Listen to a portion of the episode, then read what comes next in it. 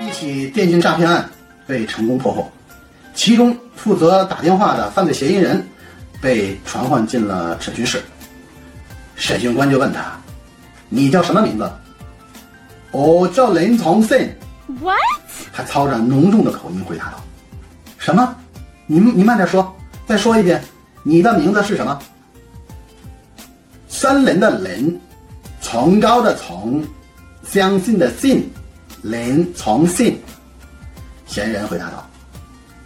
审讯官这下才听明白，接着又问：“你的学历？”“小学。”嫌疑人回答道。“嗯。”审讯官好奇地问他：“哎，按常理说，这骗子都是油嘴滑舌的，可我听你这口音这么重，连普通话都说不利落，你的业务不合格啊！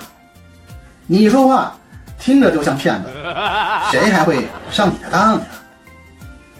嫌疑人的回答呢，出乎人的意料，同时呢，也揭开了一个他们的小秘密。他是这样说的。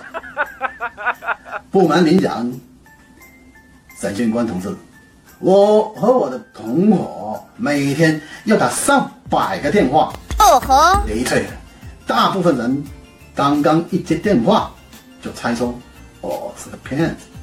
这一点，我们老板也非常明白。